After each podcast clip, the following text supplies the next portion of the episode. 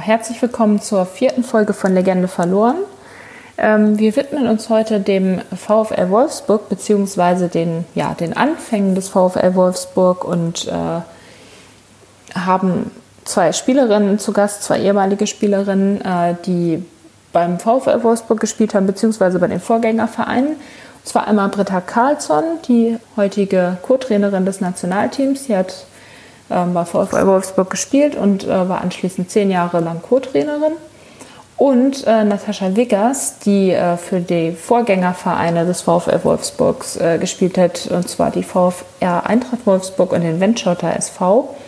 Genau, mit den beiden werden wir so ein bisschen über die, ja, die Spielbedingungen sprechen und ja, die Situation damals und heute. Und äh, wir freuen uns auf eine hoffentlich spannende Folge. Gabi König setzt sich auf der rechten Seite durch, flankt in den Strafraum des Tours Binzen. Die Torhüterin kommt raus, lässt den Ball aber durch die Finger flutschen. Katja Bornschein steht da, staubt ab. Tor, Tor, Tor für den FSV Frankfurt.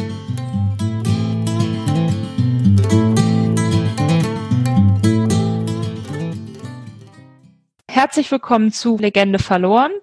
Wir haben ja letzte Folge uns sehr der Bundesliga Süd äh, gewidmet und heute gehen wir in den Norden, genauer gesagt äh, nach Wolfsburg und haben äh, zwei tolle Gäste, die da sehr viel zu erzählen können. Und ich würde jetzt einfach mal kurz uns vorstellen. Wer, wer sind wir eigentlich? Ähm, also ich bin Ellen Harnisch und ich, äh, ihr kennt mich vielleicht oder vielleicht auch nicht äh, von, von Früff, äh, dem Podcast Frauen reden über Fußball. Bin jetzt bei diesem tollen Projekt dabei und äh, genau, äh, mit mir moderiert heute die Shari bin Shari, genau. Und ähm, habe selber mal gespielt, schon ein paar Jahre her. Und kenne Britta, ähm, kenne Britta noch von der als Spielerin, als aktive Spielerin HSV, Potsdam und VfL und an der Seitenlinie und natürlich das, was sie heute macht. Äh, Natascha kenne ich persönlich nicht, freue mich aber auf das Gespräch und einige Sachen von dir zu erfahren aus einer Zeit, die ja lange vor unserer aller Zeit noch lag. Ähm, wo ich sehr großen Respekt habe, weil du ja auch äh, dementsprechend auch eine Pionierin bist.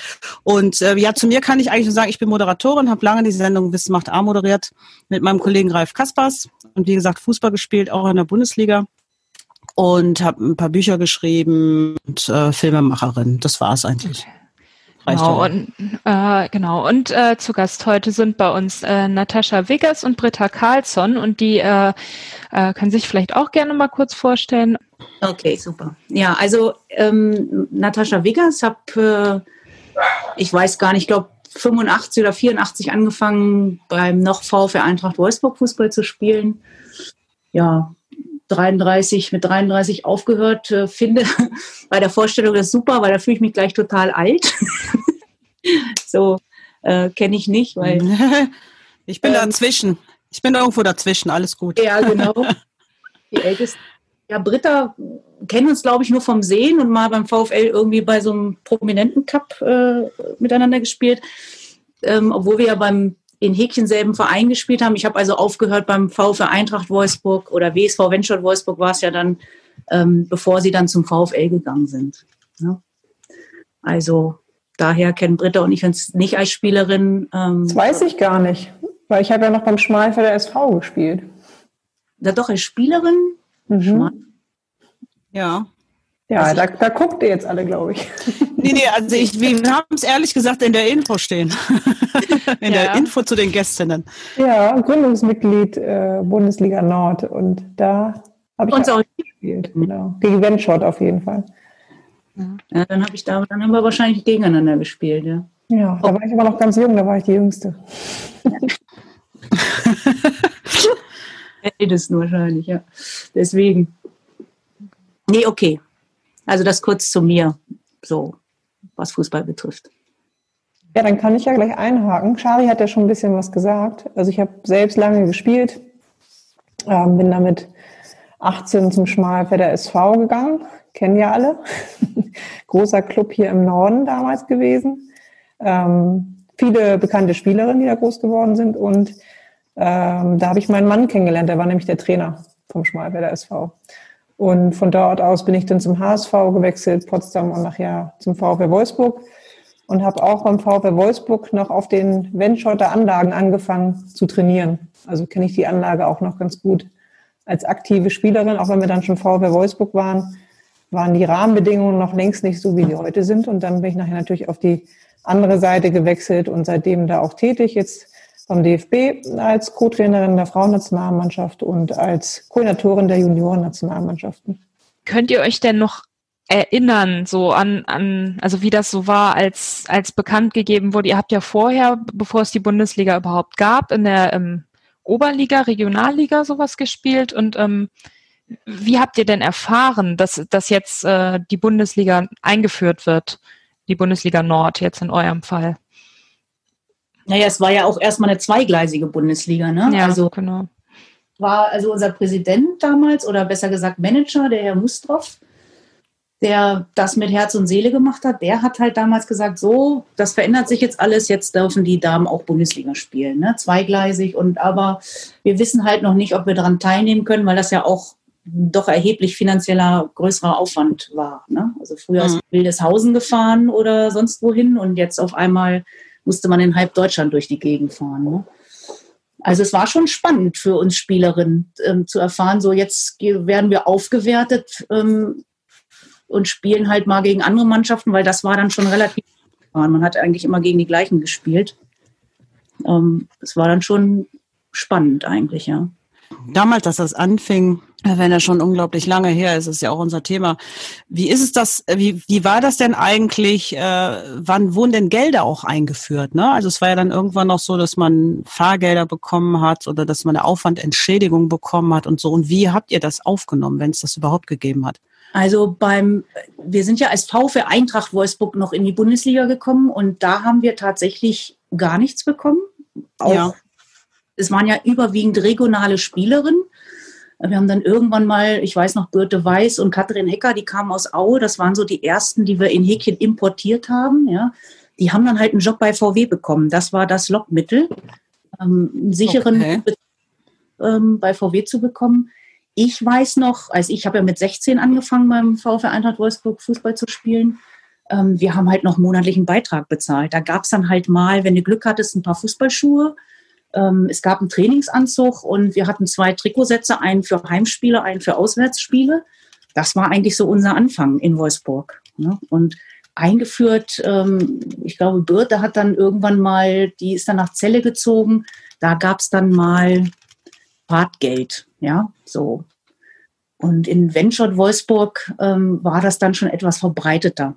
Da kam dann aber auch spielerisch schon von, von deutlich mehr außerhalb. Ne? Naja, und jetzt äh, kann Britta ja wahrscheinlich am besten von erzählen. Es ist natürlich ähm, doch in ganz andere Regionen vorgestoßen. Ne? Ja, die habe ich aber leider auch nicht erlebt. Verdammt!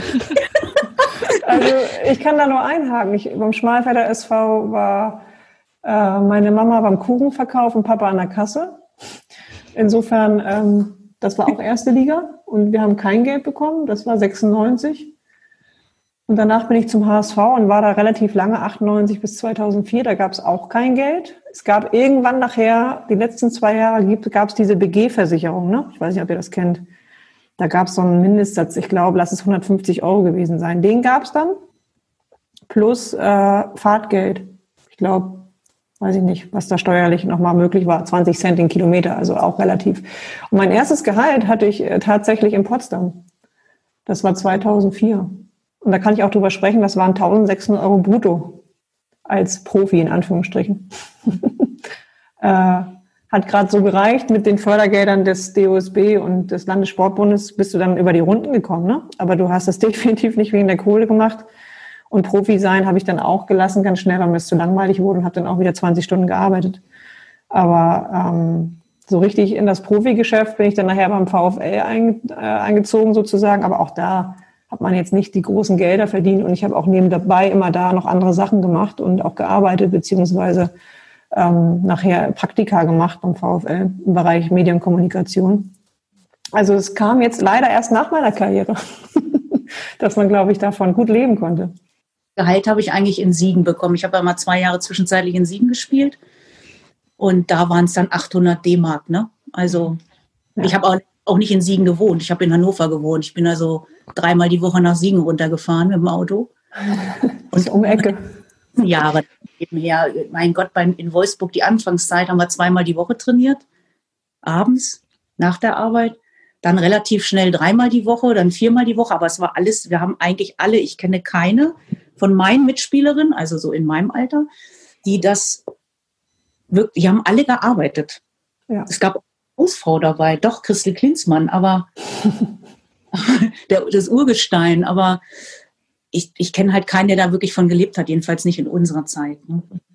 Also selbst bei mir war es vielleicht am Ende der Zeit, ich habe ja dann relativ früh aufgehört mit Ende 20 aufgrund meiner Knieprobleme. Mhm. Da konnten dann die, die klar, in der Nationalmannschaft, die Topspielerin schon von leben. Aber selbst da wüsste ich jetzt nicht, ob der eine wirklich richtig Profi war. Kann ich mich jetzt gar nicht dran erinnern. Alle haben irgendwie parallel ihre Ausbildung gemacht, was jetzt ja auch noch passiert, studiert ähm, oder auch dann wirklich noch 20 Stunden gearbeitet, was bis vor kurzem auch noch überall so war und zum Teil auch noch so ist. Also selbst wenn man jetzt eine Marina Hegering nimmt, die hat letztes Jahr auch noch, glaube ich, 25 Stunden oder 30 Stunden gearbeitet ja. und ähm, sieben, acht Mal die Woche trainiert. Davon, also im Darmbereich auch heute, vielleicht die Top 10 Spielerin, aber alle anderen können doch auch später nicht davon leben. Also du kannst doch nicht Geld zurücklegen, um zu sagen, die nächsten 50 Jahre lebe ich davon. Nee, ich glaube, das kann, äh, das können die wenigsten. Ähm, das sowieso. Also ich glaube, das kannst du vielleicht im Ausland als äh, amerikanische Spielerin, weil du da einfach ganz andere äh, Werbemittel noch hast, ganz andere Möglichkeiten hast als jetzt bei uns. Bei uns gibt es vielleicht drei, vier, wenn die es clever machen, davon leben könnten. Aber auch das ist nicht, nicht so, dass man sich darauf ausruhen könnte und man wüsste, man hat jetzt äh, die Millionen zur Seite gelegt. Das ist heutzutage immer noch nicht so. Also, aber ich finde es jetzt auch gar nicht so schlimm. Also ich finde den Idealismus ein bisschen zu wahren, finde ich jetzt auch gar nicht so negativ. Also ich mag das, wenn unsere Spielerinnen vielfältig sind und nebenbei ein Studium machen, ein Fernstudium, ähm, sich anders noch betätigen, alles im Rahmen dessen, dass der Leistungssport trotzdem durchgeführt werden kann. Also ich finde das gut und ich finde, das passt auch zu unseren Frauen. Ja, genau. Da geht es dann ja auch immer um die Frage, ähm, inwiefern das vereinbar ist. Und ähm, war das bei euch dann auch so? Ihr habt ja auch ähm, relativ häufig mal den Verein gewechselt. Ähm, waren das immer sportliche Gründe oder hat, hat er eben, da, da hat dann wahrscheinlich auch zwangsweise die, ähm, die berufliche Situation auch so ein bisschen mit, dann mit reingespielt, weil ihr musstet dann ja nebenbei arbeiten. Ähm, wie habt ihr das dann so äh, kombiniert? Also Weil, war ähm, das jetzt kein Problem. Hm. Anfangszeit, also Schmalfeld war relativ schnell ja zu Ende, da gab es einen neuen HSV im Norden. Also ich musste jetzt auch nicht umziehen oder irgendwas. Ich habe ja. in der Bank gearbeitet. Und das Training war ja, ist ja nicht wie heute um, um 10 und um 16 Uhr, sondern das war dann irgendwie morgens um 7.30 Uhr vielleicht mal für einen selbst im Fitnessstudio und abends dann um 19.30 Uhr, die letzte Zeit, die die Frauen dann auf dem Ochsenzoll bekommen hatten. Ähm, das lässt sich dann schon vereinbaren. Das sind halt äh, wie bei Natascha halt einfach lange Tage dann. Ne? Also du hast ganz normal 40 Stunden gearbeitet oder auch mehr und warst dann halt viermal abends danach von 19.30 dann bis 22 Uhr noch auf dem Gelände mit einer, mit einer gewissen Pflege danach. Und am Samstag hast du dann, habe ich jetzt zum Beispiel den Bankfach mit noch gemacht und am Sonntag war dann Bundesliga. Also das war irgendwie, aber ich fühle mich auch gar nicht beschwert. Das hat mich jetzt irgendwie nicht gestört. Heutzutage würde ich sagen, huh. Aber also ich bin jetzt heute auch, ich habe glaube ich jetzt auch 230 Reisetage im Jahr, aber es ist halt anders, ne? Aber ähm, das war damals normal und ich wüsste jetzt nicht, dass sich irgendjemand darüber beklagt hätte. Natascha, du kannst das wahrscheinlich genauso wiedergeben. Das hat man einfach total gern gemacht, das gehört dazu. Ja, wir haben ja Fußball gespielt. Also ich für meinen Teil, weil ich da richtig Bock drauf hatte. Ne? Genau. Ich, ja. ich habe als Kind schon immer draußen, wir hatten da so ein, so ein Käfig mit Zaun rum, rote Asche, da drin haben wir halt gebolzt nach der Schule. Und meine Mutter, wie gesagt, ich war 16, hat dann irgendwann gesagt, jetzt reicht's mir, du gehst jetzt in den Verein, ja, so. Und dann hat die mich zum VfL Eintracht geschleift und dann hieß es so, du spielst jetzt hier Mannschaft, ja, so. Aber ich, ich habe das auch nie vermisst. Ich habe weder Geld vermisst, noch Fußballschuhe, noch Ausrüstung oder sonst was, weil mhm. das hat halt als Club, als Mannschaft unglaublich viel Spaß gemacht. Ähm, wir hatten natürlich auch nicht so einen Druck, wie die Spielerinnen vielleicht heute haben, aber ja, eigentlich kann ich sagen, das ist, ich kenne keine von meinen Mitspielerinnen, die das gemacht hat, des Geldes wegen, ja, sondern ähm, einfach aus Spaß an der Freude. Auch nicht der Gedanke, wir bringen hier was voran oder so, sondern einfach, weil das unser Hobby war, was halt Spaß gemacht hat. Und ich bin ja nicht nach, also ich war ein Jahr in Hannover und dann nach Siegen. Das hatte rein sportliche Gründe, weil ich einfach mal, also Siegen zumindest mal um eine Meisterschaft mitspielen wollte und die mich halt abgeworben haben. Ähm, gut, nach, nach zwei Jahren musste ich das aufgeben, weil das einfach die Fahrerei war dann halt einfach zu viel. Ähm, ich habe mich relativ schnell selbstständig gemacht. Ähm, ich habe bei VW gelernt, habe mich dann selbstständig gemacht. Ähm, deswegen war die Fahrerei für mich akzeptabel. Also ich konnte das gut einbinden mit meinem Job. Aber heute, Britta, gebe ich dir recht, wenn ich da heute drüber nachdenke, was man da an Kilometern abgerissen hat im Jahr und wie man das bewältigt hat, was weiß ich, samstags mit dem Bus los oder früher ja noch mit Bullis, ja, die erste Zeit war ja nur mit Bullis. Dann fährt man dann morgens mit dem Bulli los, macht sein Spiel und fährt zusammengefercht in so einem Bulli wieder nach Hause. Ne? So genau. würde ich heute vielleicht auch denken, oh Gott, meine Geräten. Aber damals als junger Mensch fand ich das total cool. Ja, so ein Bierchen danach und so oder mal zwei war schon nett. Also nur heute nicht mehr durchführbar für mich, aber das liegt vielleicht auch am Alter. Ja, also ich glaube, das ist das Schöne ist ja, dass es heute, würde ich jetzt auch noch sagen, dass es die Spielerinnen definitiv immer noch nicht wegen des Geldes machen. Also das ist immer noch so, dass sie einfach Bock drauf haben zu kicken, dass du jetzt davon vielleicht auf der anderen Seite auch mehr profitieren kannst. Super, finde ich toll. Aber es ist ja nicht so, dass du das Ziel hast, ich werde jetzt vielleicht Berufsfußballerin, weil ich damit mein Geld verdienen will. Habe ich noch nie irgendwo gehört und auch noch nie so mhm. wahrgenommen, auch bei unseren Nationalspielerinnen nicht. Dass die jetzt ganz andere Bedingungen haben, das, das äh, freut mich total. Und ähm, man trägt das auch so ein bisschen in seinem Herzen, aber ich möchte es nicht missen, was wir alles noch erlebt haben und auch mitgemacht haben, weil das eine total schöne Zeit ist. Und das macht dich auch sehr, sehr demütig mit all dem, was ich jetzt zum Beispiel erleben darf auf höchstem Niveau, wenn wir reisen. Ist das ja der Wahnsinn. da mhm. überlegst du ja immer schon so, hui, das kennst du ja so gar nicht. Aber da bist du dann halt, glaube ich, von dem von früher geprägt und das, das ist äh, nicht so verkehrt und kannst dann auch vielleicht, und das passiert aber wirklich eher selten bei uns im Frauenbereich, die ein oder andere auch noch mal ein bisschen erden, ohne jetzt zu erzählen, damals, ne? damals war das so. Nein, genau. Also ich, wie gesagt, ich glaube, das ist immer noch so, dass viele ja parallel ein zweites Standbein aufbauen, das auch, wie gesagt, gut so ist, falls das an, falls der Fußball mal wegbricht, was ganz schnell passieren kann mit Verletzungen oder auch anderen Geschichten, wie du sagtest. Ich glaube, der Druck, den man sich einfach machte, ist einfach mittlerweile auch größer. Du, auch die Social Medias gab es damals nicht. Also ich glaube, da sind jetzt so viele andere Komponenten, die eine Rolle spielen, die uns zum Beispiel damals gar nicht belastet haben und ja. äh, zum Glück auch nicht belastet haben. Und das war auch eine schöne Zeit. Wie habt ihr das denn äh, dann verfolgt? Also die, die Spiele der, der anderen Mannschaften und vielleicht auch die, habt ihr das mitgekriegt? Auch die Spiele der Bundesliga Süd, habt ihr das dann irgendwie verfolgt? Ich kenne das noch als Telefonkette, ja? Also ja, genau. Da wurde dann halt telefoniert. Ne? Dann unser Betreuer hat dann immer auf den, die anderen Betreuer auf den anderen Plätzen, die kannten sich ja alle, halt abtelefoniert. Also so war es jedenfalls in unserer Zeit. Internet kam ja viel, viel später oder ein Handy oder so. Smartphone ist ja weit weg von dem gewesen. Hm. Und so Spielvorbereitung dann, also ich meine, das ist mit dem mit dem Scouting, so wie das so wie das heute ist und sich ja auch immer noch weiter fortentwickelt. Ähm, gerade im Frauenfußball ist da ja noch ähm, passiert da ja gerade auch sehr, sehr viel. Ähm, wie war das? Also wie habt ihr euch auf so ein, so ein Spiel auf die Gegnerin vorbereitet? Ich meine, ein paar kanntet ihr wahrscheinlich, weil, weil das ja eh dann so in der, in der Region war. Ähm, Gar nicht. Gar nicht. Genau. ja, also das haben wir schon so gehört. Das war anders. Wir haben, wir haben einfach unsere eigenen Stärken genutzt. Drehen wir es mal so. Wir haben uns mehr auf uns fokussiert, aber das finde ich sowieso besser. Das ist auch das, was wir gerade bei uns in unseren U-Teams oder auch in der Frauennationalmannschaft besprechen. Das sollte immer in einem Verhältnis stehen bei Analysen 80 zu 20. Eigentlich sich wirklich mehr auf das eigene Team zu fokussieren und sicherlich ein paar Sachen musst du über den Gegner wissen, auch wo vielleicht Räume sind oder wo auch die, die Schwächen dann sind und die Stärken. Aber ich finde, man sollte einfach wieder viel mehr über das, über die eigenen Stärken sprechen und einfach darauf sich viel mehr fokussieren, als zu viel über die anderen zu sprechen. Insofern war das damals, glaube ich, gar nicht so verkehrt. Ich war 16, die älteste Spielerin war 42. Die kannten sich dann natürlich auch. Ne? Die Mannschaftsbesprechung, natürlich hatten wir die. Spielerin aus der Vergangenheit, hier bei der kannst du, die kannst du super tunneln oder, oder was weiß ich, die ist nicht schnell oder, oder was auch immer. Ne? So, das gab ja nicht, es fährt einer hin und beobachtet die. Ne? Also gab es nicht. Was ist denn für euch eigentlich, wenn man, ähm, ihr kennt doch, kennt ihr diesen Film Moneyball? Sagt euch das was? Ja, sagt mir was. Sag noch mal ganz kurz. Ich habe es im Kopf. Sag noch mal kurz wo es eigentlich darum geht, ähm, eine, eine, eine Profilstatistik zu errechnen oder zu, äh, zu bewerten bei einzelnen Spielern, die entsprechend nach diesen statistischen Werten ausgesucht werden. Oh, das wäre wie im Fußball jetzt auch bei Midtjylland, ne? also wie in Bradford. Genau. Genau. Und ähm, was mich daran interessieren würde, ist, ist das abzusehen gewesen, dass man jetzt irgendwann mal in die Richtung geht? Also ich kann mich daran erinnern, dass ich irgendwann mal ähm, in einem Interview gesessen habe, ähm, Weserstadion.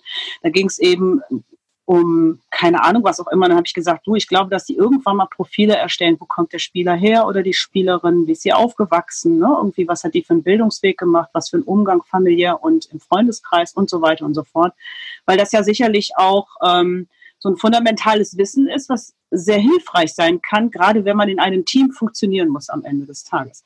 Was mich interessiert ist, ähm, war das abzusehen, dass das passiert? Und wenn ja oder nein, wie ist es denn mit den Spielertypen, die ja eigentlich in, ich sage jetzt mal, eurer noch aktiven Zeit ganz andere Typen waren als heutzutage? Ist das so, dass man wenn man diese, ähm, wenn man von diesen äh, statistischen Möglichkeiten ausgeht oder wenn man so ein, so, ein, so ein Konzept ja quasi oder ein Konstrukt erstellt, sind die Spielertypinnen heutzutage viel einfacher darin einzubauen, als das früher der Fall war, wo ich sage jetzt mal einzelne Spielerinnen ähm, vom Typ her ja viel eigensinniger waren als heute. Was das ist eine komplexe Frage. Aber ich, ich weiß, worauf du, glaube ich, hinaus willst. Also ich bin jetzt kein Freund davon, in Algorithmen oder Mustern zum Beispiel zu denken. Also ich finde es schon gut, was du gesagt hast, dass man äh, viele Informationen über den Menschen bekommt, weil das für mich einfach Grundlage für, für das Kennenlernen ist und für das Einschätzen von Situationen oder des Menschen ist, unabhängig vom Fußball. Ähm, wir im, im Frauenfußball haben jetzt noch keine Statistiken oder Spielertypen-Generation. Ne? Also wir legen, legen das nicht in Schablonen. Ähm, das ist im Männerfußball, glaube ich, ein bisschen anders, weil da einfach viel mehr Quantität an Qualität ist und du irgendwann gucken musst, wie können wir das besser, wie können wir besser die Potenziale vielleicht erkennen, wie können wir die vielleicht besser herausheben oder wie auch immer. Insofern, ähm, dass die Typen sich verändert haben, da gebe ich dir komplett recht.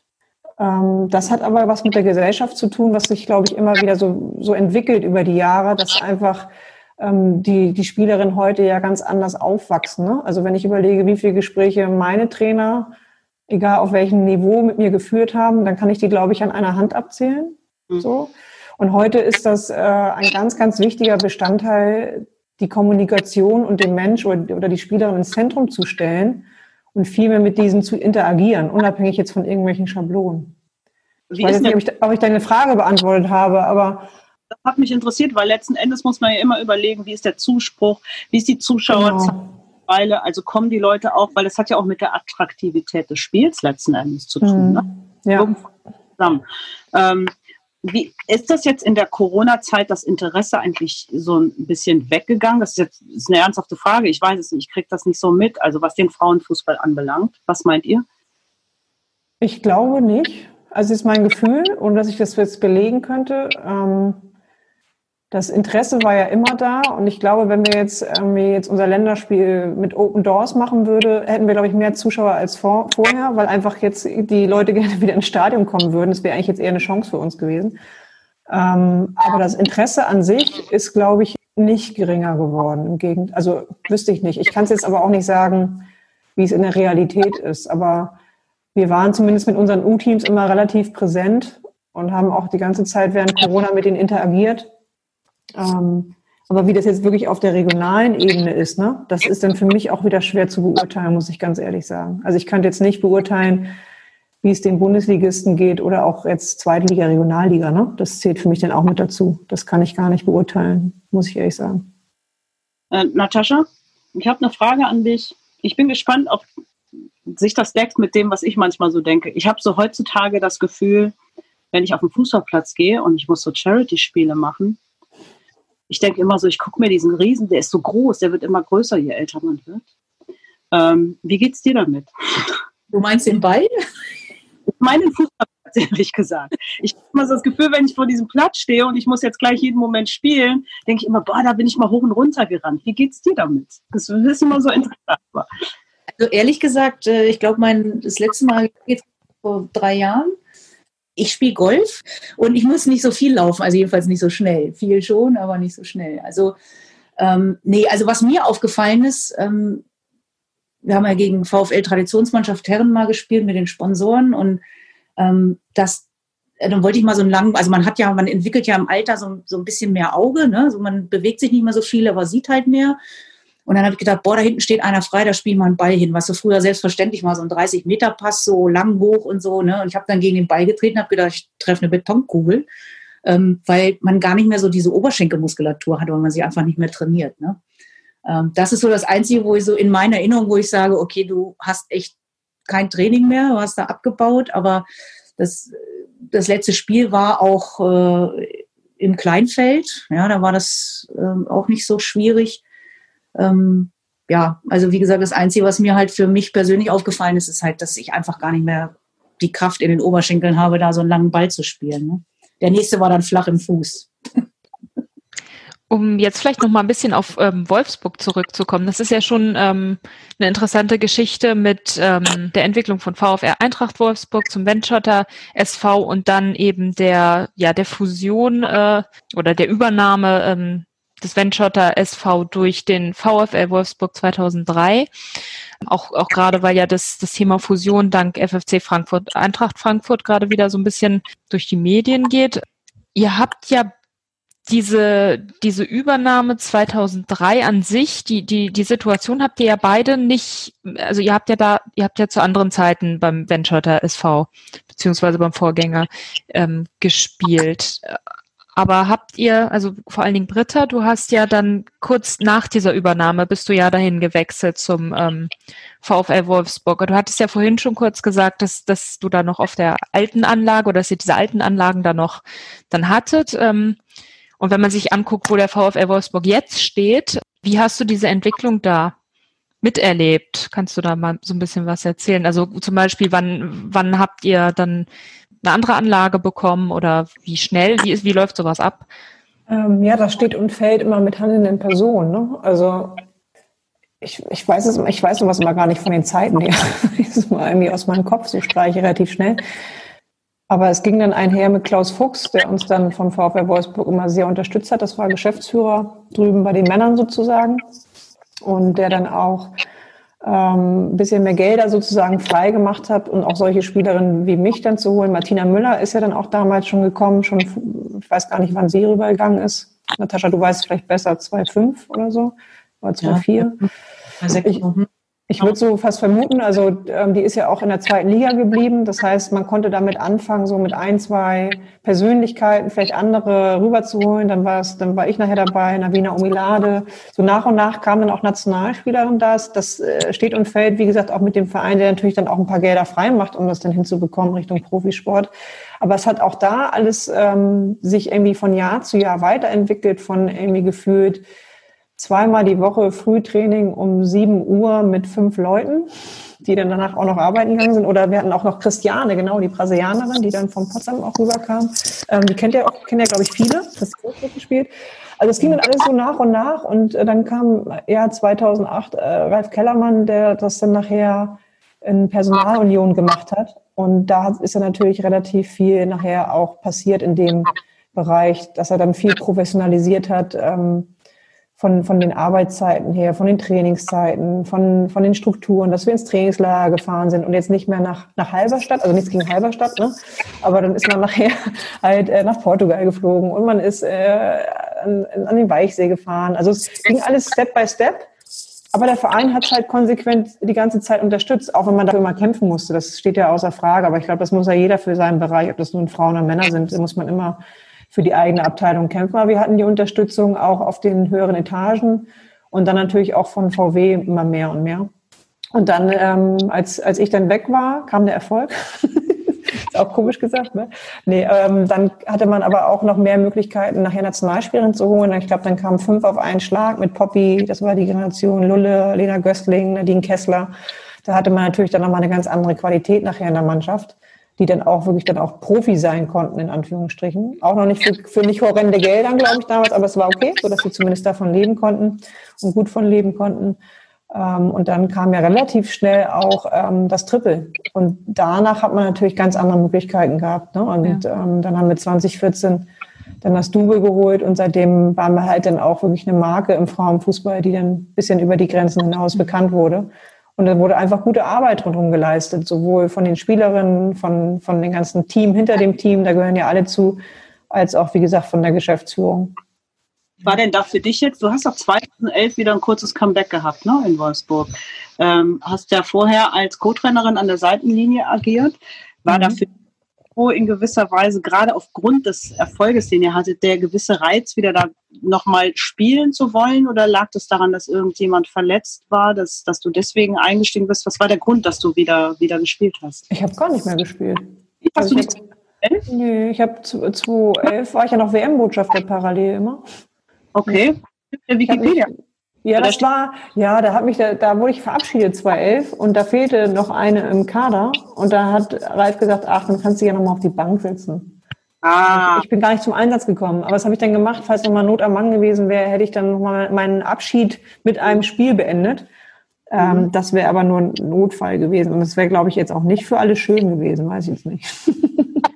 Ich meine, ihr seid vor dem, vor dem Triple äh, in, dem, in der Saison davor, seid ihr Vizemeister geworden. Ging das da schon los mit so ein bisschen, ja, wir wollen Titel haben? Weil, also irgendwie dieser, dieser Übergang von gar keinen Titel gleich zum Triple, das ist ja schon ein bisschen außergewöhnlich. Aber da war ich auch nicht dabei. Nee, aber Ich- als, ich, als ich war ja zwei ähm, Jahre raus, komplett. Ach so, Ich habe ja den Fußballlehrer gemacht in der Zeit. Deswegen, ohne mich kam ja der Erfolg, habe ich ja auch Spaß ach so. gehabt. Ich war ja, ähm, habe den Fußballlehrer gemacht und habe dann ja ein Jahr bewusst was anderes gemacht, Verbandssportlehrerin, Hm. weil ich nochmal einen anderen Bereich einfach sehen wollte. Und aber ich weiß, dass alleine, bevor man Zweiter geworden ist, hat man bewusst ja bestimmte Spielertypen geholt, um auch mittelfristig Erfolg zu haben. Dass es dann ähm, kurzfristig kam, das war nicht eingeplant. Aber in dem Moment, wo du Zweiter wirst und dann einfach auf einmal schon Champions League spielt und im ersten Champions League Jahr äh, das Triple holst, das war ist nicht planbar und das ist glaube ich auch gut so, weil sonst wäre es nicht passiert. Also ich glaube, es ist einfach passiert, ohne dass das jemand äh, irgendwie hätte voraussagen können. Also es war eine gute Truppe und das passte einfach alles zu 100 Prozent und das haben die Trainer damals super gemacht und das hat einfach, äh, da wurde der Kader perfekt zusammengestellt und ähm, das, es entstand so ein Flow. Also der zweite Platz war schon nicht geplant, soweit ich weiß, dann hat man den erreicht. Klar willst du da mehr, Champions League guckst halt, wie weit du kommst und dass du dann gleich das Triple holst, wie gesagt, das war definitiv dann nicht geplant. Äh, und bei, bei dir, Natascha, mit ähm, was war so, oder hast du so große Spiele, wo du dich, wo du dich auch heute noch äh, total gerne dran erinnerst? Also Sachen, du warst ja auch im DFB-Pokal-Finale 1984, das war ja noch bevor es überhaupt ähm, die, die Bundesliga ähm, gab, so an sich. Ähm, erinnerst du dich da, äh, da gerne dran, auch wenn ich glaube, dass dieses Spiel nicht äh, gewonnen wurde, aber es ist ja trotzdem, äh, es ist ja trotzdem, also wir hatten das in der in der Folge davor, ähm, äh, da haben, hat sich ähm, ja Freddy vor allen Dingen auch sehr daran erinnert, ähm, dann eben im Olympiastadion einfach da in diesem Stadion zu spielen. Das das hat sich halt eingebrannt. Also Ja, gut, also das war bei mir natürlich auch so. Ich war 16, ne? Also ich hatte gerade angefangen, ähm, Fußball zu spielen im Verein und ähm, in der Saison sind wir ins DFB-Pokal-Endspiel gekommen, was ja früher noch äh, im Frankfurter Waldstadion war, das Vorspiel vor dem Herren-Endspiel. Ne? Also es äh, wurde ja später erst gesplittet. Und ähm, ich bin ja von klein auf, auch wenn ich jetzt wahrscheinlich Buchrufe äh, halte, Bayern-Fan, ja. Also das hat aber mit meinen Vorbildern zu tun aus der Jugend. Karl-Heinz Rummenigge und Paul Breitner und so. Ähm, und das Endspiel der Herren war Gladbach gegen Bayern. Ja, und ähm, für mich das schönste Erlebnis, also einmal das, es gibt so ein, ein Foto, was ich auch noch habe, was ich dem, ähm, dem VfL Wolfsburg zur Verfügung gestellt habe, wo wir bei der Nationalhymne stehen. Da, wir haben gegen Bergisch Gladbach gespielt, das war damals so die Übermannschaft im Damenbereich. Ähm, die haben halt auf die, wenn du das Foto so breit vorstellst, was weiß ich, äh, 30 Zentimeter, da haben 20 Zentimeter haben die äh, Gladbacher ähm, gestanden, also richtig breit, ne, so mit breiten Beinen und so. Dann kamen die drei Schiedsrichter mit zwei Zentimeter auf dem Bild und die restlichen acht Zentimeter hatte äh, VfR Eintracht Wolfsburg, weil wir so eingeschüchtert waren jetzt vor der Nationalhymne und so, das, das kannte man ja nicht, ne? also wir nicht. Und das war eigentlich so ein einschneidendes Erlebnis oder diese riesige Anzeigetafel, wo dann dein Name ist und ähm, ich, wie gesagt, mit 16. Ähm, und für mich das schönste Erlebnis war, ich habe halt Uli Hoeneß kennengelernt und der hat mir ein Trikot von Paul Breitner geschenkt. Das ist so das, was ich wahrscheinlich noch auf dem Totenbett erzähle. ähm, das war so das schönste Erlebnis eigentlich, was Fußball betrifft. Also das Einschneidendste. Wir hatten da trotzdem auch tolle Zeiten, Niedersachsen-Pokalsieger und die feiern danach und ach, da sind ja auch wilde Dinge passiert, also oder Hallencup oder ach, gab ja. viele schöne Momente, ne? aber das Einschneidendste war eigentlich das DFB-Pokal-Endspiel. Ja. ja, die Feiern, die wurden auch schon in der, in der Folge davor äh, angesprochen. Eben auch, ne, diese, diese Busfahrten und ach, was war das? Schütz Schützenverein wurde erwähnt und also das, ähm, ja, das hat sich nach, äh, nach sehr viel Spaß angehört. Frage an dich. Ähm, du bist ja jetzt beim DFB, Co-Trainerin auch. Ähm, hast du eigentlich bei Wolfsburg jemals einen Trainerjob angeboten bekommen, bevor du gegangen bist? Ja, immer. Nicht gemacht? Ähm, es gibt zwei Gründe. Ich war sehr, sehr lange Co-Trainer. Das ist immer schwierig, wenn du ähm, eine engere Bindung zu den Spielerinnen hast und auch anders wahrgenommen bist als Co-Trainer auch im gesamten Umfeld.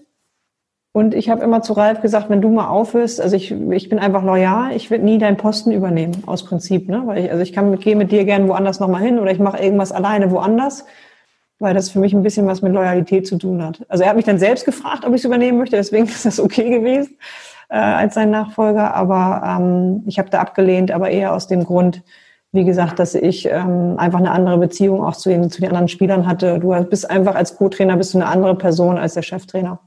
Und das ist dann schwierig, so ein bisschen zu switchen, wenn du dann auf die andere Seite gehst. Was ist denn der Unterschied, wenn man, ähm, wenn man sich konzentriert auf dieses Thema Professionalität jetzt beim VfL mhm. Wolf im Vergleich zum, ähm, zum DFB? Ist das äh, ein ähnlicher Ablauf oder was, wie siehst du das? Ja, also ich glaube schon, dass es ähm, Vereinsarbeit ist an sich jetzt nicht zu vergleichen mit Verbandsarbeit. Ne? Also es ist schon noch was anderes. Du hast ja im Verein die Spielerin täglich, hast ganz andere Problematiken vielleicht manchmal. Ne? Also du musst ja immer gucken, dass du irgendwie auch auf dem Niveau jetzt beim VfL alle bei Laune hältst.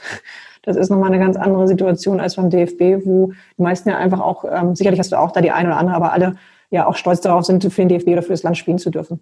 Ähm, von der Professionalität her würde ich sagen, ist das äh, auf einem Niveau. Also ich habe, ich muss sagen, ich da bin ich auch ehrlich, ich war ein bisschen enttäuscht über die ein, zwei Rahmenbedingungen beim DFB, was jetzt äh, Analysen betrifft oder auch ähm, Archivierung von Daten oder was auch immer. Ne? Das, das äh, gab es jetzt noch nicht so. Das haben wir jetzt erst alles in den letzten zwei, drei Jahren eingeführt, auch was die Strukturen innerhalb der U-Teams betrifft, da auch aufzustocken mit zwei Co-Trainern, festen Athletiktrainern, Torwarttrainer. Also das alles noch ein bisschen, bisschen mehr zu optimieren und da halt auch mehr die Spielerin in den Fokus zu rücken. Ne? Das, das ist das, was, wo es, was mich echt auch so ein bisschen überrascht hatte, wo ich eine andere Erwartungshaltung hatte, als ich zum DFB gekommen bin. Da bin ich ehrlich.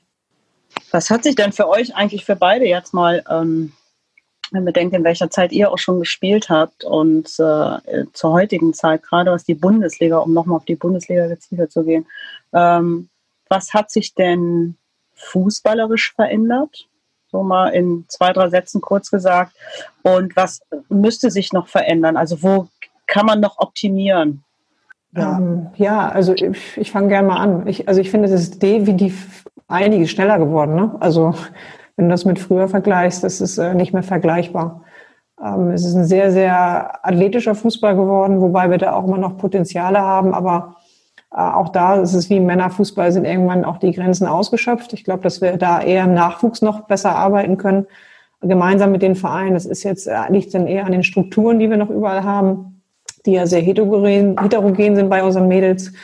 Ähm, dann hat sich das natürlich taktisch als auch technisch auch erweitert. Ne? Also dadurch, dass du jetzt mehr Raumzeit und Gegnerdruck hast, passieren natürlich auch viele Fehler, aber ähm, sieht das vielleicht sogar technisch manchmal ein bisschen schlechter aus als früher, das weiß ich nicht, aber es ist dann eher den anderen Umständen geschuldet. Aber im Gesamten ist es definitiv viel, viel schneller geworden. Und auch das, was die Spielerinnen erwarten, also von uns Trainerinnen, ist natürlich schon, schon auch eine Hausnummer. Also muss ich sagen, also gerechtfertigt, aber auch gerade was Analyse betrifft, ähm, das Ganze drumherum, Ernährung, Psychologie, ähm, Schlaf, Regeneration. Also du, Shari, du kennst es ja auch, ne? Die ganzen Themenfelder, die mittlerweile abgedeckt werden, um halt das best, die bestmögliche Rahmenbedingungen auch für die Spielerin zu bieten. Das ist ja früher gar nicht so gewesen. Ne? Da bist du wirklich so, hier ist der Ball und los geht's. äh, und ähm, das ist jetzt ja mittlerweile sehr, sehr, sehr professionell alles. Und in der Bundesliga gibt's halt auch Vereine, da ist es auf einem ähnlichen Niveau aber längst nicht bei allen, da muss man auch ganz ehrlich sein. Ne? Also das, ähm, das ist noch nicht so, dass alle wirklich zu 100 Prozent ja Profis sind, das weißt du auch, ähm, und zu, zu 100 Prozent ihren Sport optimal ausüben können. Ne? Ja, ich muss jetzt gar nichts mehr dazu sagen, weil genauso sehe ich es eigentlich auch als Zuschauer. Ja, aber warte, Natascha, vielleicht kannst du ja mal, ich meine jetzt mal, das, was Britta jetzt gerade so anschaulich beschrieben hat, das ist ja genau das, was wir auch beobachten konnten. Aber würdest du jetzt aus deiner, aus deiner Perspektive eventuell noch sagen wollen, okay, da, da stimmt das eine, die, die, die, die Analyse stimmt, die Spielerinnen werden darauf eingestellt, dass sie sich ernährungstechnisch und auch trainingsmäßig an ähm, gewisse Disziplinregeln halten sollten und so weiter und so fort. Ähm, was, was müsste sich aus deiner Sicht denn noch ändern? Im, im Rahmen, was so die Bundesliga, weil Britta hat es ja gerade auch angesprochen, es gibt Vereine, da ziehen halt eben nicht alle mit, so unbedingt. Ja, also mir persönlich fehlt wie gesagt, so ein bisschen der Einblick, den hat deutlich besser in ihrer Position. Ähm, ich sehe es ja nur, äh, wenn ich jetzt Fußballspiele sehe, im Fernsehen oder mal ins Stadion gehe zu den Damen. Ähm, fand jetzt äh, zum Beispiel das Endspiel vom VfL Wolfsburg äh, gegen Olympique äh, Lyon, im Champions League Endspiel, den Unterschied zwischen den Mannschaften in meiner Wahrnehmung, der einzige Unterschied war halt, dass Olympique Lyon im Kopf einfach ein bisschen schneller war. Die waren einfach ein bisschen in der Situation reaktionsschneller. Das wäre so, das war so mein einziges, als wir nach dem Spiel darüber gesprochen haben mit ein paar Mädels, da habe ich gesagt, das war so auffällig und auch nur deswegen hat Elon, Olympique Lyon für mich das Finale gewonnen. Ähm, das wäre vielleicht noch so ein Entwicklungspotenzial. Ich glaube, in der Athletik bin ich äh, absolut konform. Ich glaube, wir sind ja nun mal Frauen. Ne? Der Unterschied zwischen Mann den kannst du nicht wegmachen. Mhm. Also irgendwo ist da auch eine Grenze gesetzt, die ist dann ausgereizt. Es geht dann nur noch um Schnelligkeit, Kopf, äh, Situation erfassen, ähm, Athletik natürlich weiterentwickeln, technisch und technisch Bereich.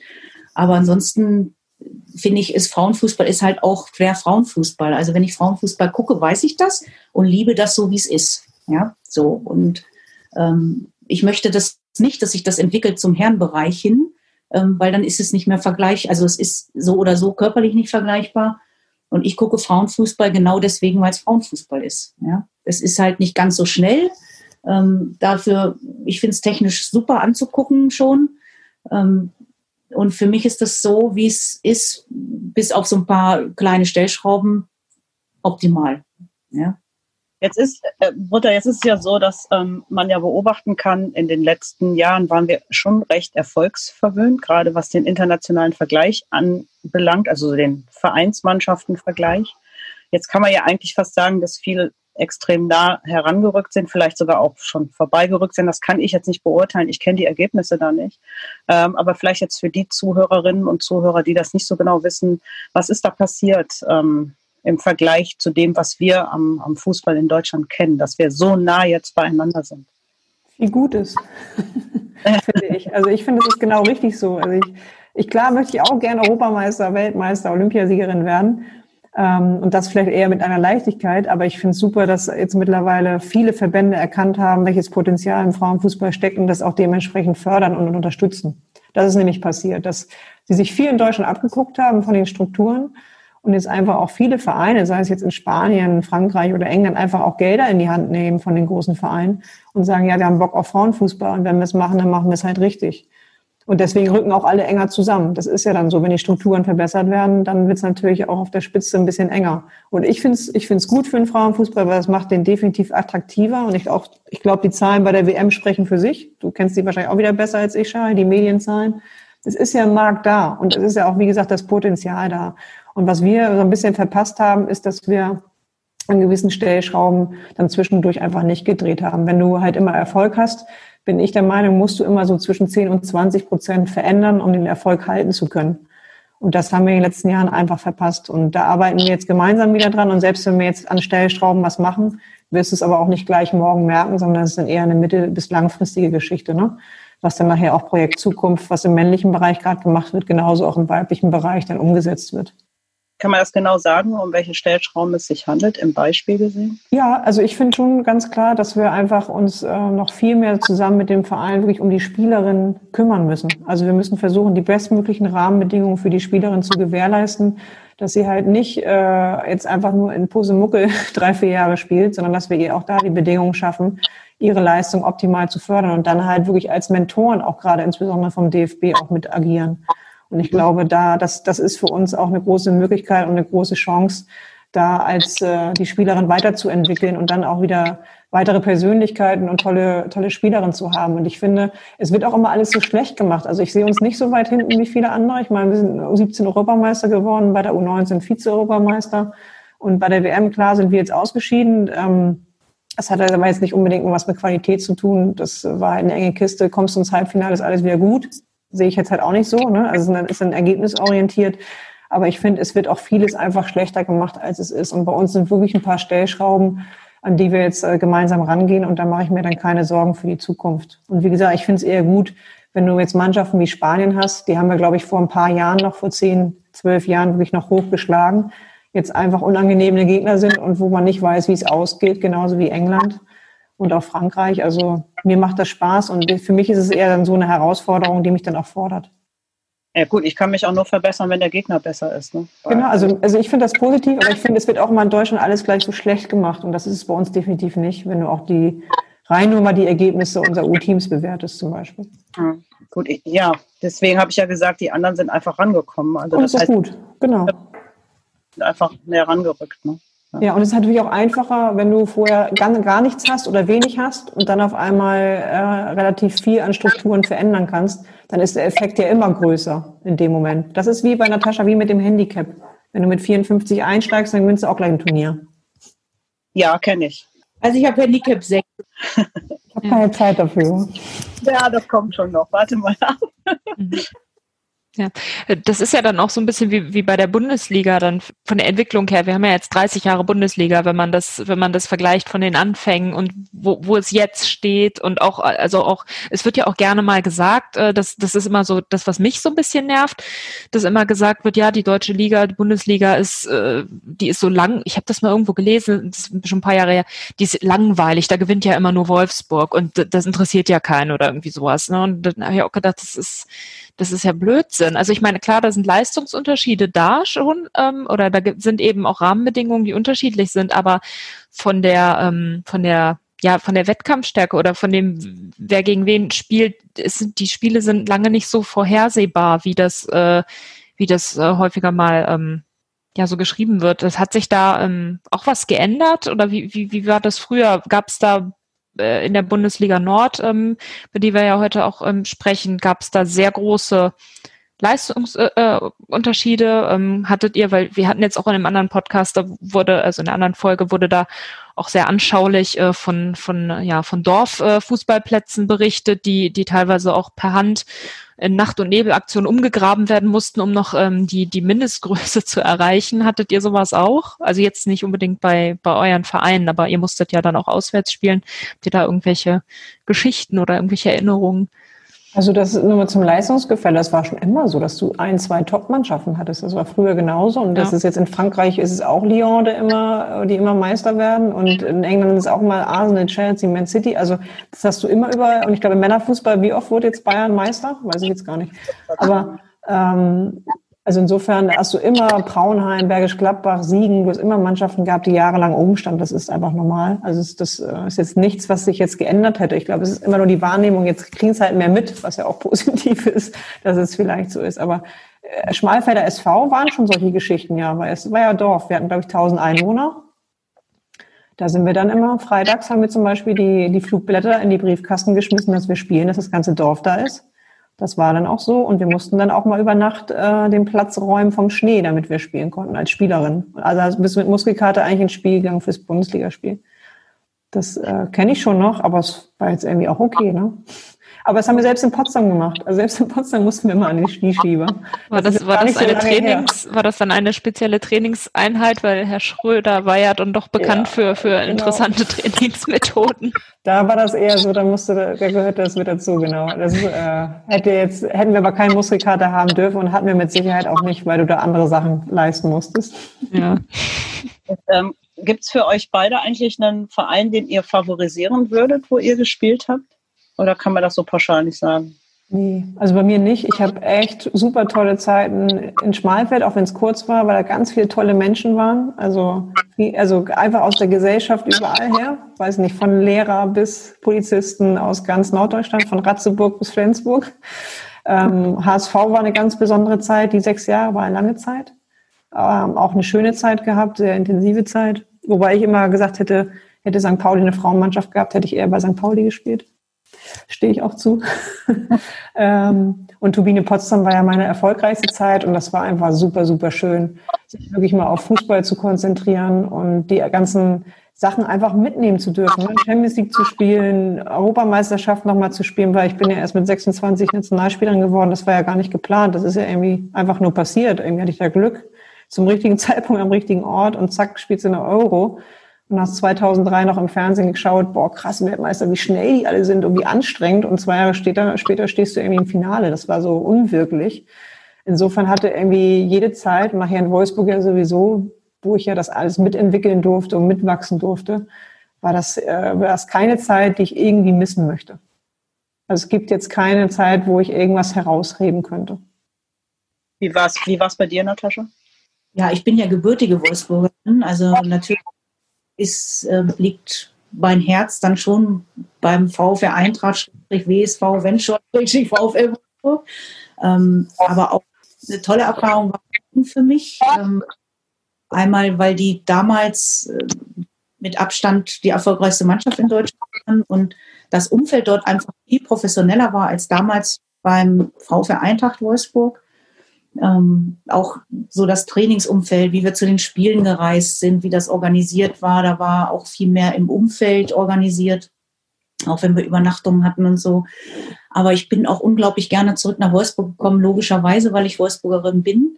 Und ich habe ja auch ähm, in Wolfsburg, also beim VfR Eintracht Wolfsburg, ähm, einiges mitgestaltet, ähm, was die wenigsten wissen. Und deswegen hängt mir das natürlich mit am meisten so am Herzen ne, als Wolfsburgerin und ähm, hätte ich auch gehabt, wenn es den ersten FC Köln schon gegeben hätte. Wobei ich wäre so ein bisschen in Zwiespalt gekommen mit SC Fortuna Köln. Aber egal.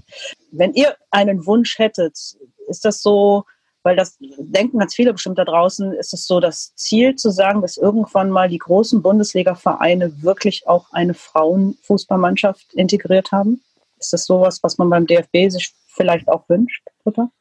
Ja, ich, ich, du hast ja eine ganz andere Strahlkraft nach außen. Ne? Also wenn du jetzt, ähm, ist ja nichts gegen die kleinen Vereine, ne? um Gottes Willen. Ich möchte da keinen klein sprechen, aber es ist schon ein Unterschied, ob jetzt Dortmund gegen Schalke spielt oder der SV Meppen gegen Turbine Potsdam. Das hört sich jetzt ein bisschen gemein an, das, aber ihr wisst, glaube ich, was ich meine.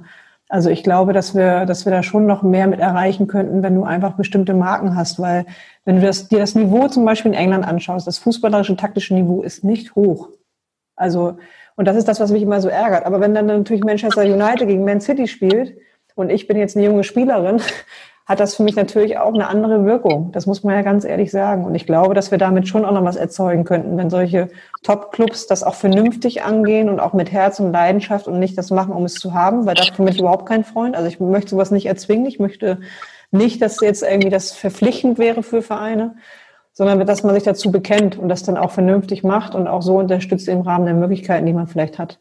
Und ich glaube, es würde schon der Bundesliga helfen, ja. Aber ich möchte, wie gesagt, auch ähm, jetzt keinem zu nahe treten. Das würde dem nicht gerecht werden. Das ist immer so ein bisschen schwierig. Ich, ich habe eine Frage, das ist jetzt irgendwie ein bisschen weird, aber es gibt ja bei den Männern dieses Thema mit dem Werksverein. So, das Ach, hat ja. man. Ja, ja, ich will ja nur wissen, ob das bei Frauen auch so war, dass man dann mit dem Finger auf euch gezeigt hat, ihr seid nun Werksverein oder wie bei Leverkusen. Weil ich habe das nie so empfunden, aber mhm. ich weiß, dass es tatsächlich war. Nee, also überhaupt nicht. Also mir ist das nie irgendwie zu Ohren gekommen, aber ich selbst ticke auch so Männerfußball nicht. Ähm, interessiert mich jetzt auch nicht, weil das äh, auch das, der Begriff Tradition ist da immer relativ, finde ich. Also ich weiß nicht, woran die das festmachen. Gelder werden sowieso fließen, ob man das nun gut findet oder nicht. Das ist genau wie mit der Kommunikation. ähm, da kann man sich nun mal nicht von freisprechen über Dinge, die sich verändern. Aber mir ist das jetzt nie irgendwie entgegengekommen, dass das jetzt negativ wäre, dass jetzt, ähm, dass wir ein Werksverein waren damals in Wolfsburg. Was Einzige, was kommt, Shari, was ja immer ist, sind die Neider, wenn es um die Gelder geht. Das ist ja nun mal so, dass wenn du einen großen Sponsor hast, das ja. natürlich für dich einiges einfacher wird, als wenn du halt von zehn kleinen Sponsoren betreut wirst. Ne? Ja, ja, absolut, das stimmt. Das ist aber, das ist ja immer so und ich finde, das hat jetzt nichts mit dem Werksverein zu tun. Das wäre wahrscheinlich bei anderen Vereinen, die einen großen Sponsor haben wie Telekom jetzt, wo man immer weiß, okay, Magenta TV beträgt auf jeden Fall immer Bayern. Kannst du ja jetzt auch drüber streiten, ne? Also. Ja. Das, das, hängt auch so ein bisschen damit zusammen, ähm, wie erfolgreich ein Team ist, weil Leverkusen ja. wird ja jetzt, also im Frauenbereich, äh, dieses Werkself, das taucht da auch überhaupt nicht auf. Also da bezeichnet das doch niemand als Werkself, habe ich jetzt noch nicht so nee. mitgekriegt. Die investieren ja auch nicht. Ja, ja, ich weiß. ich ich, ich habe mal, ja, ja, aber ja, es wäre ja möglich. Also das ist, genau, das ist dann halt wieder, es gibt halt, es gibt halt verschiedene Modelle. Das ist, ist halt jetzt sehr für mich. Ich bin, ich bin ja schon länger verfolge halt Frankfurt, bin Frankfurt-Fan, ja. ähm, aber auch nur FFC Frankfurt. Also Männerfußball gucke ich auch seit seit einigen Jahren fast gar nicht mehr. Irgendwie nur so mal sporadisch und jetzt ich bin ich ja auch gerne. so. Ja, ja, ich, ich bin jetzt so jetzt jetzt ich ich rede auch mal von dieser ne, wenn da wenn wenn also es muss ja dann ein Verein, eine Mentalität sein das muss ich dann ja auch, also ich muss ja jetzt auch dann Männerfußball gucken und dann Eintracht Frankfurt die Männer gucken, aber ja, das ist ja, das geht auch. Also das geht auch, genau. Und ich glaube, was jetzt denen zugute kommt, ich habe ja auch mit Nico gesprochen, es ist schon so, das ist einfach jetzt um einiges professioneller. Du hast zwei hauptamtliche Co-Trainer, du hast einen hauptamtlichen Physio, einen hauptamtlichen Athletiktrainer, Torwarttrainer. Ja. So stellen wir uns das ja vor. Und das ist halt das, was ich mir für alle Bundesliga-Vereine wünschen würde. Und das ist dann halt wirklich schwer zu leisten für für reine Frauenfußballvereine oder auch Vereine, die vielleicht eher aus der Zweiklassigkeit kommen. Aber das sind eigentlich die Voraussetzungen, die du brauchst, um auch damit langfristig dann auch gut bestehen zu können als gesamtes Format Bundesliga. Ne? Das, das sind die Bedingungen, die halt andere, andere Länder dann einfach gerade besser machen in den Rahmenbedingungen und Strukturen. Ja. Also was ich auch ganz interessant fand, wie sie es eben, wie sie das Logo trotzdem noch irgendwie in das neue Trikot, also das alte Logo noch so ein bisschen integriert haben und so. Also es ist so, so wie so ein fließender Übergang. Ja. Ähm, ja, und man darf ja auch nicht vergessen, dass der FFC Frankfurt ja ähm, Braunheim auch übernommen hat damals. Also es ist ja, das, das passiert hat, das gehört so dazu. Ich bin jetzt auch nicht so die Freundin des, ja, der Tradition. Aber ähm, ja, es ist interessant. Gerade bei Wolfsburg ist es so, ähm, was mir aufgefallen ist, ihr habt neulich hat eure Mannschaft, also jetzt nicht mehr deine, aber deine, dein ehemaliger Verein, der hat gespielt und dann hatten die eine Binde, da ging es um das Thema Diversität. So, mhm eingeführt und die Männer haben es dann auch gemacht. Und man sieht einfach diesen Zusammenhalt zwischen der Männer- und der Frauenabteilung. Also selbst wenn der vielleicht intern jetzt nicht so massiv ist, das kann ich ja nicht beurteilen, bin ich dabei, aber es kommt nach außen an. Und das ist genau das, was du sagst, Britta. Man, wenn man diese Vereine alle in, in, also die Frauenvereine alle in so Bundesliga-Vereine integriert hat, dann hast du eine ganz andere Außendarstellung. Genau. Ja, und du Glaubwürdigkeit, Ernsthaftigkeit. Du kannst ganz anders planen. Du musst dich auf gewisse Dinge gar nicht mehr zu sehr fokussieren, sondern kannst dich viel mehr auf, auf den Fußball noch konzentrieren. Ja. Und, und das ist natürlich, das ist absolut, äh, das ist absolut wichtig. Und da kann es eigentlich nur hingehen. Und ich glaube, der FFC Frankfurt ist da auch gerade dabei zu kooperieren, ne, soweit ich weiß. Oder haben es schon und die neue Saison ist jetzt bei der Eintracht, oder? Ja, wir waren ja im Stadion sogar. Ich war ja zu gucken. Die durften ja dann sogar in die alte Commerzbank Arena, jetzt Deutsche Bank Arena, ähm, wow. haben die ja gespielt. Also es war schon, ich finde, das war ein tolles Zeichen nach außen von der Eintracht. Also klar hatten die, war das, das Glück, dass der Test gegen Mainz abgesagt wurde, aber es ist ja egal. Du musst es ja trotzdem nicht machen. Und die haben es geschafft, innerhalb, glaube ich, von 24 Stunden das Spiel vom Brentano-Bad in Stadion zu verlegen. Und das finde ich ist halt äh, eine Geschichte, das muss der Verein ja auch wollen. Und das war für mich ein gutes Zeichen nach außen. Natascha, wenn du, ähm, wenn du dir die Mannschaft anguckst, Wolfsburg, so heute, und ähm, da geht es ja wahrscheinlich ähnlich wie mir. Ähm, Britta hat eben auch schon angesprochen, die Mädels sind, äh, sind laufschneller, sind athletischer und ähm, auch figürlich, muss man auch ganz ehrlich sagen. Äh, Nochmal ein ganz anderes Thema mittlerweile. Ist es für dich ähm, ein eher fremder Anblick oder ist es für dich was, wo du sagst, boah, endlich ähm, ist es überhaupt mal so weit gekommen? Viel besser, dass, dass Frauen dort Fußball spielen, ähm, die auch als solche wahrgenommen werden. Ja? Jetzt kann man darüber reden, muss ich jetzt hinfallen und muss ich weinen jedes Mal. Das habe ich so im Gefühl, das gab es früher nicht ganz so oft, aber ähm, im ganzen Paket finde ich es jetzt eigentlich viel schöner. Das ist aber ein gesellschaftliches Ding, das machen die Jungs auch. Hinfallen und weinen. hey, so oft ist es doch gar nicht bei uns. Wir haben Poppy schon ganz gut erzogen. Das erzähle ich. War das für dich jemals eine Option, am Spielfeldrand zu stehen, Natascha, als Trainerin? Ja, also als ich, ich habe 30 aufgehört. Also mein Fokus wäre eher so Management gewesen. Ich ähm, habe damals ja, habe ich ja schon angedeutet, ein paar Sachen auch für den Verein gemacht. Ähm, der NFV, also der Niedersächsische Fußballverband, ähm, ist mehrfach an mich herangetreten, ob ich nicht Trainerin machen will, weil das war damals ja noch sehr unüblich, dass, dass Frauen äh, Frauenmannschaften trainiert haben. Also ich glaube, Trainerin eher nicht, obwohl mein Umfeld immer sagt, du wärst perfekt dafür. Ähm, aber ich habe durch meine Selbstständigkeit einfach nicht die Möglichkeit, so, da hättest du bei VW bleiben müssen, ja, so, da hast du einen geregelten Tagesablauf.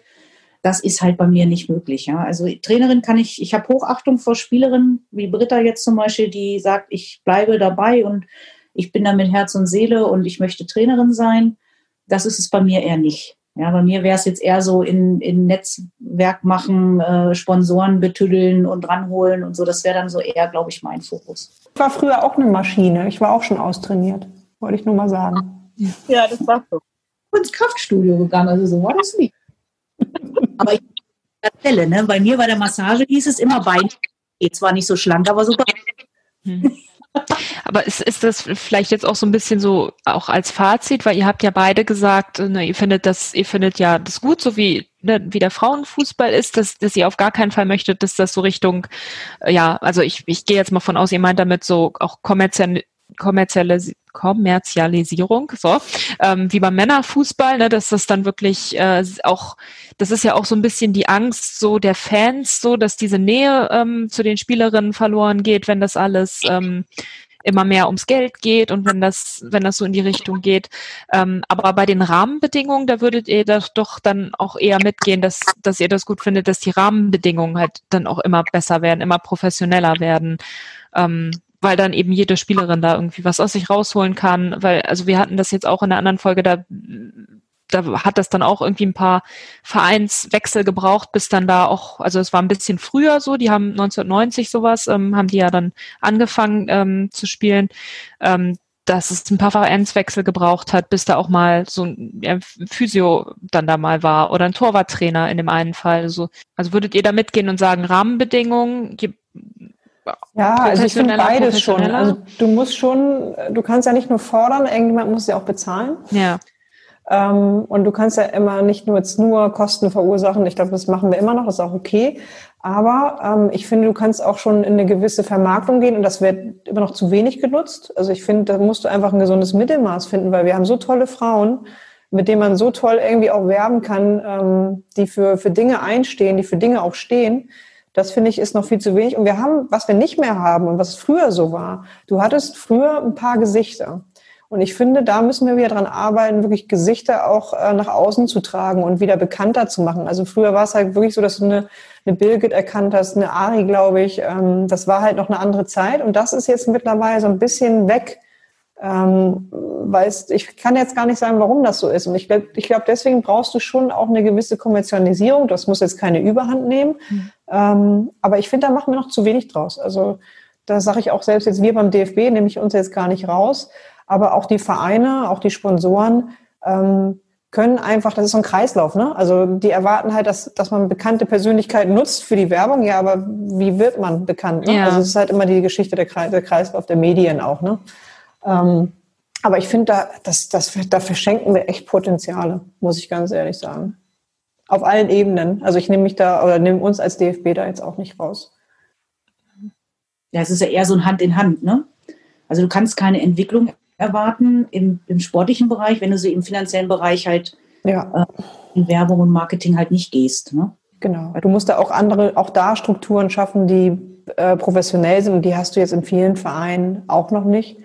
Ja. Und auch wir beim DFB sind ja dabei, jetzt auch erst da auch wirklich Leute ähm, für zu generieren, die sich wirklich nur explizit um die Marke, ich nenne es jetzt mal Marke, Frauenfußball-Nationalmannschaft auch kümmern. Ne?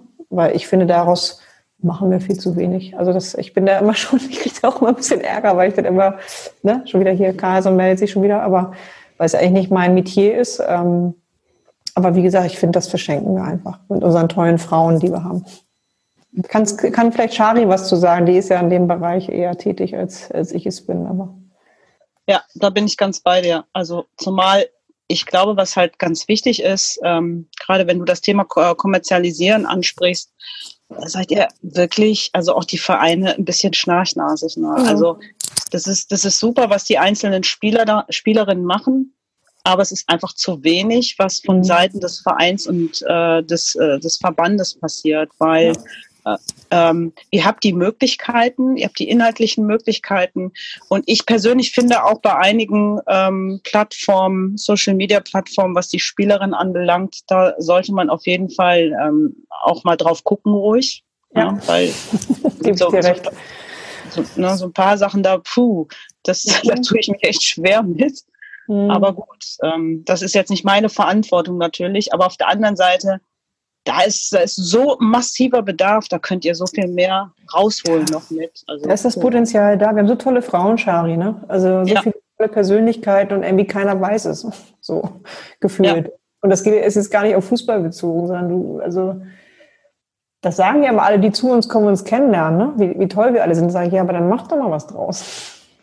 Ja, so geht damit nach außen. Ne? Also ich meine, der Commerzbank-Spot war ein, ein, kleines Beispiel. Das kannst du aber in ganz vielen Dingen machen. Ob du jetzt eine eine Ture Knark hast, die gerade ihren Doktortitel macht oder äh, eine Melly Lolpois, die jetzt in Chelsea spielt und nebenbei Business irgendwas studiert, keine Ahnung. Ne? Also wir haben so viele, so viele tolle Spielerinnen mit anderen Qualitäten auch und ähm, das ist halt ähm, diese Gesichter zu, zu positionieren und zu platzieren. Das ist immer nur mal so zwischendurch, wird es mal kurz gemacht und dann ist es wieder weg. Und das ist so schade. Mhm. Das ja. ist ja dann auch, ist ja auch teilweise dann auch bei den, ähm, bei den Spielen, dann bei, bei den Live-Spielen, äh, wenn dann kommentiert wird und dann wird dann, dann merkt man dann richtig, dann wird irgendwie nur der Wikipedia-Eintrag immer kurz eingestreut und man hat es, also gerade als wenn man regelmäßig Spiele guckt, man weiß, man kennt diese Infos alle und möchte vielleicht gerne auch noch mal ein bisschen, ein bisschen mehr wissen. Ähm, das ist dann aber auch, ist, ich kenne es auch so ein bisschen aus der Perspektive, dass ich, ähm, ich habe selber auch mal ein bisschen ähm, also Spielberichte geschrieben und ähm, für, für DFB TV und, und mhm. sowas. Und man muss auch erstmal in diese Informationen kommen. Und dadurch, dass also es ist wenig, es ist, das ist ja auch das, woraus ähm, dieser Podcast auch entstanden ist, ähm, dass dann teilweise auch falsche Informationen im Umlauf sind, ähm, weil ja, weil das dann ja eben. Ja, genau, genau, das äh, wurde dann ja auch herausgefunden im Zuge dieser Recherche. Ähm, also es ist, äh, es ist noch sehr viel zu tun. Es machen halt auch sehr oft, sehr oft machen es dann eben auch private Menschen. Also ne, wir sind ja jetzt auch alle nicht, also jedenfalls nicht, wir werden jetzt nicht für diesen Podcast bezahlt oder sowas, sondern machen das einfach. Ähm, ja, also es ist nach Feierabend, gerne. Ja, also äh, ich glaube äh, wirklich, weil ich, das würde ich ganz gerne noch sagen, weil mir das einfach wichtig ist und weil ich das für die Mädels so wichtig finde und für den ganzen Rahmen, der so viel besser da funktionieren könnte. Ähm, da wird ein bisschen antiquiert mit umgegangen. Und das, ähm, dieses Potenzial, was man mhm. da wirklich hat, die Mädels ähm, da auch mit einzubinden und ähm, da auch in den, an den richtigen Stellen, den, die dabei zu unterstützen, was die Promotion ihrer eigenen Persönlichkeit anbelangt, ob das jetzt im Rahmen der Nationalmannschaft oder im Rahmen der Bundesligamannschaft ist, das spielt jetzt mal keine Rolle. Ähm, da muss einfach, finde ich, jemand hinten dran sein, der da sehr aktiv das Ganze supportet.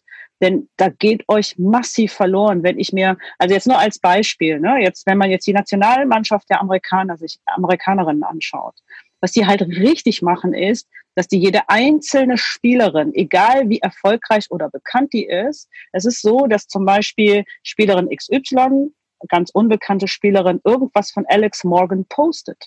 Ja, die postet ein Foto von der Alex sich, Morgan. Ja. So, die unterstützen sich halt gegenseitig. Und das ist technisch gesehen, also jetzt um das mal aus der technischen Instagram-Sicht zu sehen, ist das massiv hilfreich, was ähm, die Followerschaft anbelangt. Da in, der, entstehen Interaktionen, wo man sich direkt mit den äh, Followern und den Fans dann in dem Fall auseinandersetzen kann. So, das heißt, die ziehen einen quasi mit hoch. Was wir hier haben, auf der anderen Seite in Deutschland, ich weiß nicht, wie das in anderen Ländern ist, aber in Deutschland, da macht jeder, kocht sein eigenes Süppchen. Da hat die eine 150.000, die andere hat nur 50.000, obwohl die vielleicht am Ende die gleiche erfolgreiche Statistik auf dem Papier stehen hat. Und da muss man ganz ehrlich sagen, das wird extrem stiefmütterlich behandelt und da jemanden auch einzusetzen, der da hinterher ist. Ich weiß, ihr habt da auch im, DFB oder eben auch in den Vereinsmannschaften, das ist eventuell auch so, weiß ich nicht, da gibt es jemand, der ist für Social Media verantwortlich, aber das kann natürlich eine einzelne Person auch gar nicht stimmen. Ne, aber ist ja damals ein eigener Job, das ist ja noch was ganz genau. anderes. Das eine ist Absolut. ja einfach nur den Social Media Ka- Kanal bedienen erstmal und Ja, mit Content richtig. füllen. Und das andere ist ja nochmal eine ganz andere eine Vermarktungsgeschichte, was Social Media oder überhaupt die Person betrifft. Ne? Das hat Ja. jetzt damit ja mit Ja. dem Content an sich jetzt nicht so viel zu tun. Das, äh, Absolut. Und du kannst damit auch Geld verdienen, ne? Mit jedem Post, den du machst, kannst du, das machen die ja auch. Das sieht man ja auch, dass sie zum Teil auch wirklich Werbung für Produkte machen. Ne? Das ist ja ziemlich offensichtlich so. Und das aber sich zum eigenen Vorteil zu machen, um dann tatsächlich diese Kontrolle darüber zu behalten, was geht raus. Ähm, natürlich sollen die nicht kontrolliert werden, was sie machen, aber ich finde gewisse Dinge, die soll, da sollte man inhaltlich ähm, aus deren eigener Sicht nochmal drüber schauen, weil das wird alles für die Ewigkeit festgehalten. Und du wirst Ja. mittlerweile auch als Spielerin oder als Spieler oder ich als Moderatorin, du wirst an Ratings gemessen. Das ist so. Die Leute sehen das da draußen, die gucken sich die Bilder an, die denken sich, oh, was ist das für eine Person? Ne, und wie funktioniert die jetzt in meinem Konstrukt oder auch nicht? Und das werden andere Vereine weltweit natürlich dann auch sehen. Die gucken sich das auch an. Ja, ja klar, du musst ja nur dann Chelsea jetzt gerade gucken, was wir mit Hader gemacht haben. Ne? richtig. Ja, genau. Sind wir jetzt so ein bisschen von der, von der Telefonkette zu Instagram gekommen? Ja, ist ja nicht ganz unwichtig. Ist ja auch ein Teil, der dazugehört. das Ne? ist, nee, Also- nee, aber es zeigt ja auch, es zeigt ja auch diese krasse Entwicklung. Ne? Also jetzt, jetzt Mhm. äh, innerhalb von, von, das sind ja eigentlich, es sind ja nur 30 Jahre, aber ähm, äh, es ist trotzdem so, also gerade, ne, das geht ja auch einher mit der Digitalisierung. Das, das ist ja eigentlich auch ein Vorteil. Den hatte ja der Männerfußball, die Bundesliga, ähm, als die gestartet ist, 63 oder äh, da war ja dann noch nichts mit Digitalisierung so in dem, also jedenfalls nicht in dem Maße, wie wir das heute haben. Also es ist, man hat äh, Vorteile, die man dann auch nutzen sollte, so vielleicht, um das so ein bisschen Ja. zusammenzufassen oder als jetzt auch als Fazit so langsam zum Ende hin vielleicht. Ähm, Genau. Genau. Ähm, Gibt es noch irgendwas, was ihr loswerden wollt, Genau. irgendwie aus eurer Sicht jetzt ähm, irgendwie in Bezug auf Bundesliga 30 Jahre feiern, happy sein, Flasche aufmachen, Korken knallen lassen und so? Nee, ich finde es einfach schön. Also ich bin total dankbar, dass ich irgendwie auch den, die, den alten Bereich sozusagen noch mitgemacht habe und bin total stolz drauf, auch ein Teil der Entwicklung vielleicht sein zu dürfen. So und äh, freue mich einfach, dass wir jetzt von Jahr zu Jahr irgendwie kleine Schritte machen.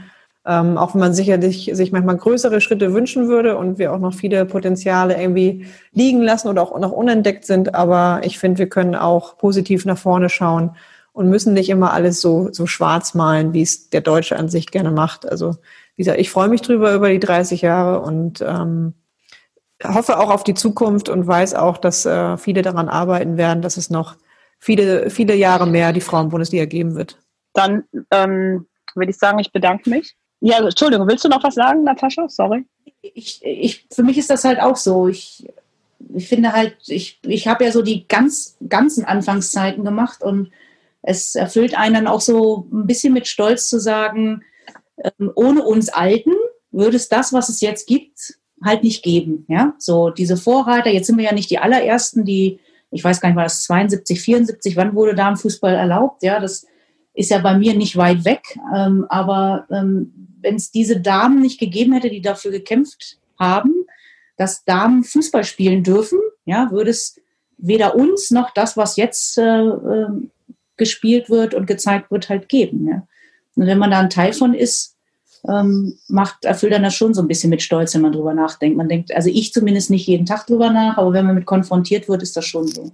Also wir bedanken uns sehr für dieses Gespräch und für die, dass ihr euch die Zeit genommen habt und äh, auch, euch auch auf so einen relativ neuen Podcast einzulassen. Ähm, ähm, genau, und äh, auch auf das Format Podcast, wo man dann am Ende gar nicht immer weiß, was dabei dann herauskommt, was man, äh, was man da so erzählt. Deswegen lieben wir ja auch alle Podcasts. Ähm, ja, es war, war sehr interessant, ähm, hat Spaß gemacht und ähm, ja, Ja, danke. Auch von meiner Seite danke für eure Zeit. Britta, dir wünsche ich ähm, von Herzen weiterhin viel Erfolg und ihr, Natascha, ähm, ja, was soll ich sagen, ähm, auf ein besseres Handicap und äh, vielleicht treffen wir uns irgendwo mal auf dem Golfplatz. Da kannst du mir noch ein bisschen was beibringen. Und Britta, wir sehen uns wahrscheinlich im Stadion. Wirklich ganz ehrlich von Herzen, Mädels, danke, dass ihr euch die Zeit genommen habt und ähm, auch wirklich danke, und das meine ich so, äh, dass es euch überhaupt gibt, weil sonst würden wir heute dieses wunderbare Plauderstündchen mit euch gar nicht gehabt haben. Ja, sehr gerne. gemacht. Danke, sehr gern. Vielen Dank. Gerne, bye bye. meine Damen und Herren, Sie müssen sich jetzt also an die Damenfußball-Bundesliga gewöhnen.